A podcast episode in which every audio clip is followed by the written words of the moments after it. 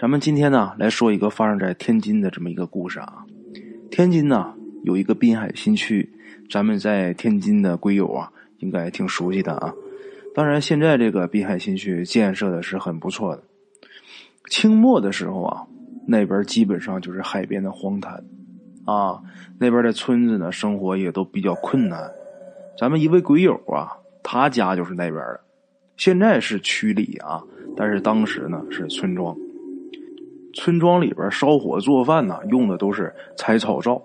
咱们上了岁数的听众啊，可能会知道，在这个灶台的上面啊，这个墙壁上会挖一个洞，干嘛呢？这里边放一盏灯，这样既能保证照明，它又不占地方。啊，咱再说一下啊，这个放灯的这个窟窿眼啊，那时候叫婆婆眼，什么意思呢？因为那个时候啊，都是婆婆管家，媳妇干活。那意思啊，是告诉媳妇儿，你做饭的时候注点意，你婆婆看着你呢，啊，就是不许这个偷懒啊，呃，浪费偷嘴之类的。这也算是一个传统啊，千百年都这么叫婆婆眼啊。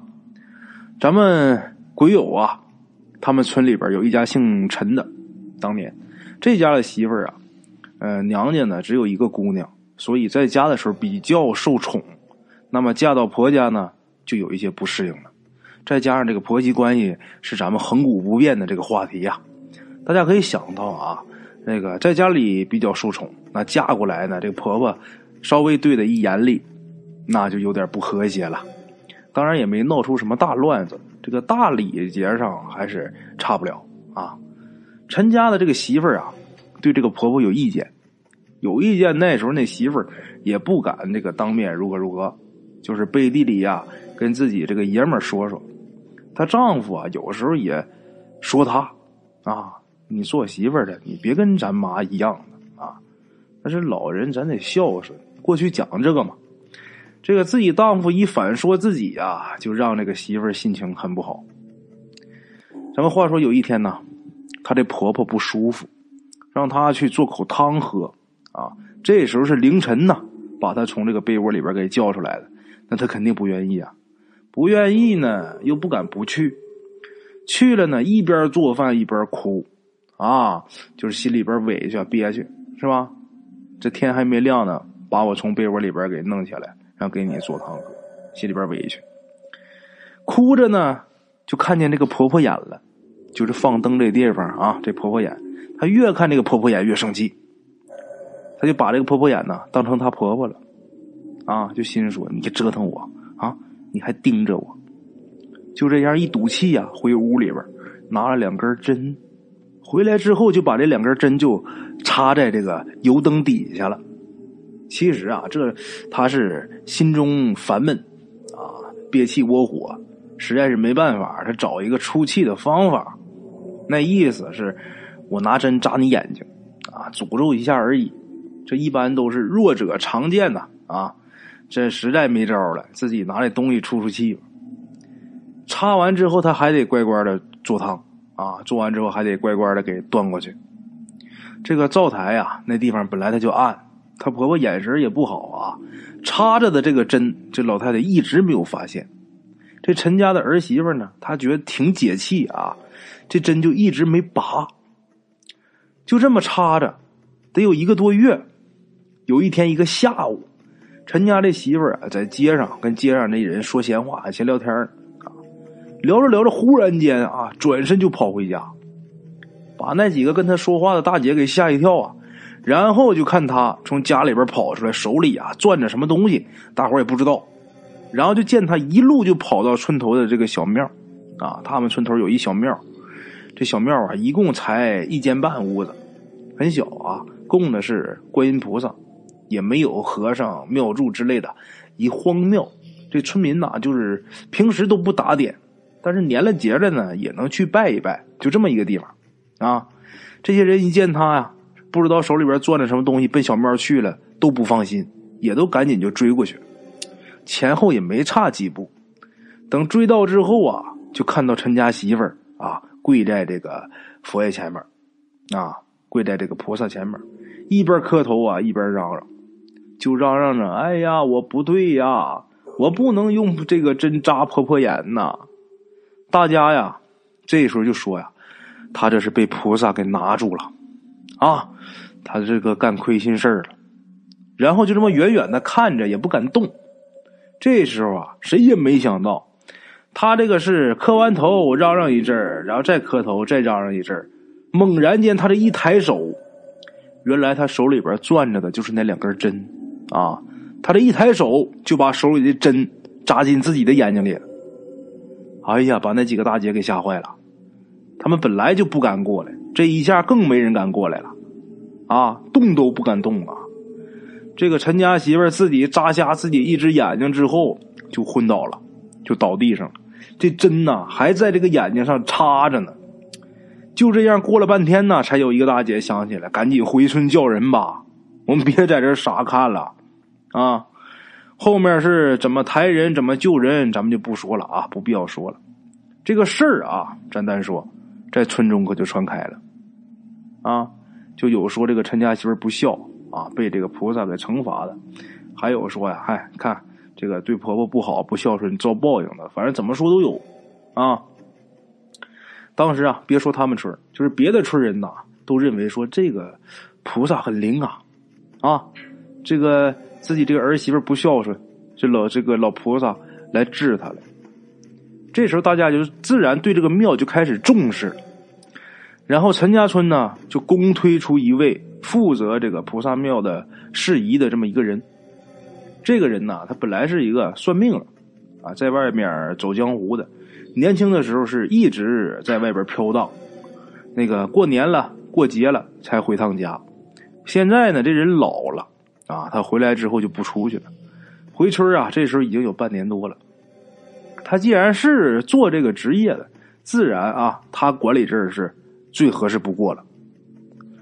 还别说，这小庙还真灵啊！附近的村民要是病了呀，在他这求点香灰啊，喝完之后就能治病。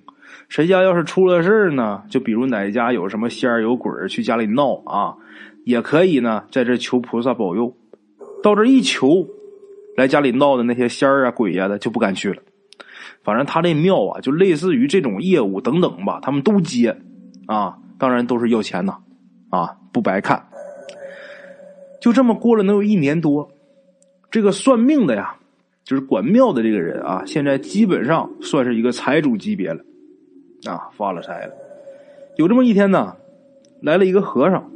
这和尚看样子啊，能有六十来岁吧，老和尚啊，那个时候六十来岁了不得了，穿的是很破旧，他手里边拿着一根锡杖，这个金银铜铁锡的那个锡呀，啊，一个锡制的残杖，就是咱们看这个《西游记》里边唐僧总玩的那玩意儿啊。他们这附近的人很少能看到出家人，来这么一位啊，这个在地里干活的村民呐，都看见了啊，都觉着哎，好奇呀。啊，就都跟着这个和尚，就说看看他干嘛，看他去哪儿。大伙儿啊，跟着这个和尚，只见这和尚直奔小庙，啊，然后站在这个庙门口啊，自己低声啊，也不知道念的是什么，估计应该是念经。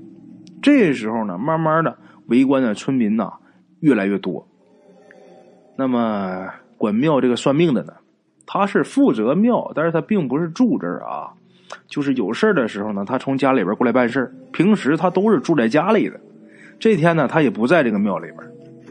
这时候看热闹的，其中就有人去给这个人送信儿给这算命的啊，就说你那庙门口来一和尚，在那念什么东西啊？他听完之后赶紧往这儿赶呢啊！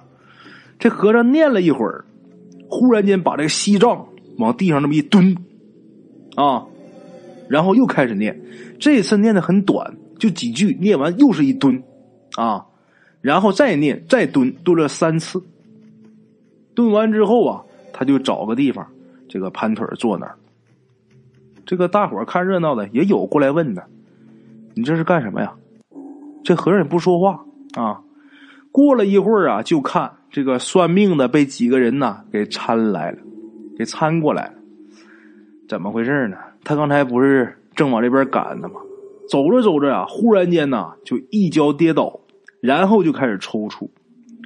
这几个去给他送信的人呢，以为他这发羊癫疯了呢，还很着急。没一会儿啊，他就缓过来点然后赶紧叫人呐，把他给搀到这个小庙这儿来了。来了之后，看见这个和尚啊，是扑通就跪地上求饶。这和尚这时候才睁开眼睛啊，就跟他说：“你不用求我，你要对大众忏悔。”啊，这算命的面有难色，这和尚呢闭目不理他。反正我道给你指了，你跟大伙啊道个歉，你不用求我。这算命的实在没办法，自己在那纠结了半天呢，最后还是说了，怎么回事呢？他不算命了以后啊，回家了，他就没有营生了啊，他就想给自己找一饭辙。他呢有点本事啊，但是呢在大地方他不敢施展。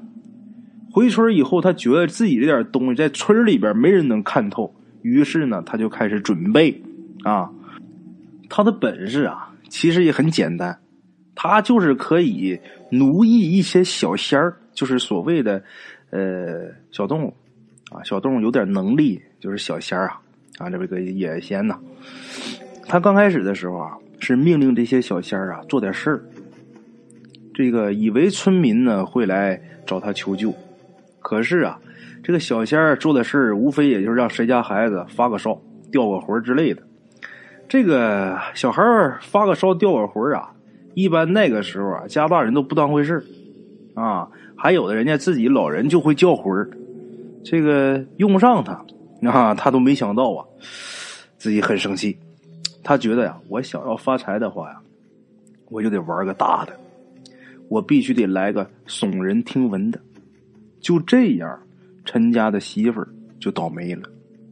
啊，他知道啊，这个陈家媳妇儿啊跟他婆婆不和，他就想从这个媳妇儿身上下手。然而，光凭这个小仙儿啊，也不能把他这个媳妇儿给迷成那样。啊，因为这个仙儿没什么本事。这个算命的人呢，他有一种消减这个人意志的药粉，闻到这个药粉的人呢，这意志啊就会变得薄弱，就方便这个小仙儿下手。其实说着也不是怎么特别神奇，咱们就想啊，一般喝酒都有这个功效啊，所以他他那也不是什么奇药。咱再说这个乡下呢，这个门户啊也不严，白天呢他去人家串门。就把这药粉呐撒在这个灶台上了，然后呢再做点手段，让这老太太呀晚上不舒服。老太太晚上不舒服呢，这个需要媳妇儿上灶。陈家媳妇儿啊，一上灶干活就着了道了啊。这事儿的经过就是这样的。他主持这个小庙以后啊，别人家不是出事吗？就比如说有这个小仙去骚扰啊，有这个小鬼去骚扰，其实都是他派去的，啊。那么说这和尚咋来的呢？他们村里边啊，有一个人在城里边干活，就在这个天津呐，有一个大悲院附近干活的这哥们儿啊，在休息的时候呢，就跟这个工友吹牛，就说我们村啊有这么一个庙啊，如何如何，里边的菩萨多灵多灵。就把这事情经过跟工友说的这经过被这和尚给听到了，这和尚一听完之后不对呀，这哪是我们这个佛爷菩萨能干出来的事啊？啊，这个准是什么歪门邪道啊？你还打着我们的旗号不行啊？所以这和尚才来此地来收拾他啊。那么这个村里人听完。这人说之后啊，那都想揍他，你太坏了！尤其是陈家的人，自己那媳妇儿那都眼睛瞎了一只，都你搞的鬼！大伙想打他，结果被这和尚给拦住了啊！然后又有人说呀，嗯，想把这个人指挥的那些小仙儿给他除掉啊！把这小仙儿都除了以后，他就不能让这些小仙儿来做什么坏事了。这和尚也没让，和尚说呀。修行不易啊！只要呢，他们以后不害人，就算了吧。啊！后来呢，这个村在农闲的时候啊，村里人就有去这个大悲院感谢这个和尚的。可是呢，到大悲院一问啊，人家大悲院的和尚告诉他们，那位啊是一个行脚挂单的一位，早走了。啊，具体是哪儿的，没人知道。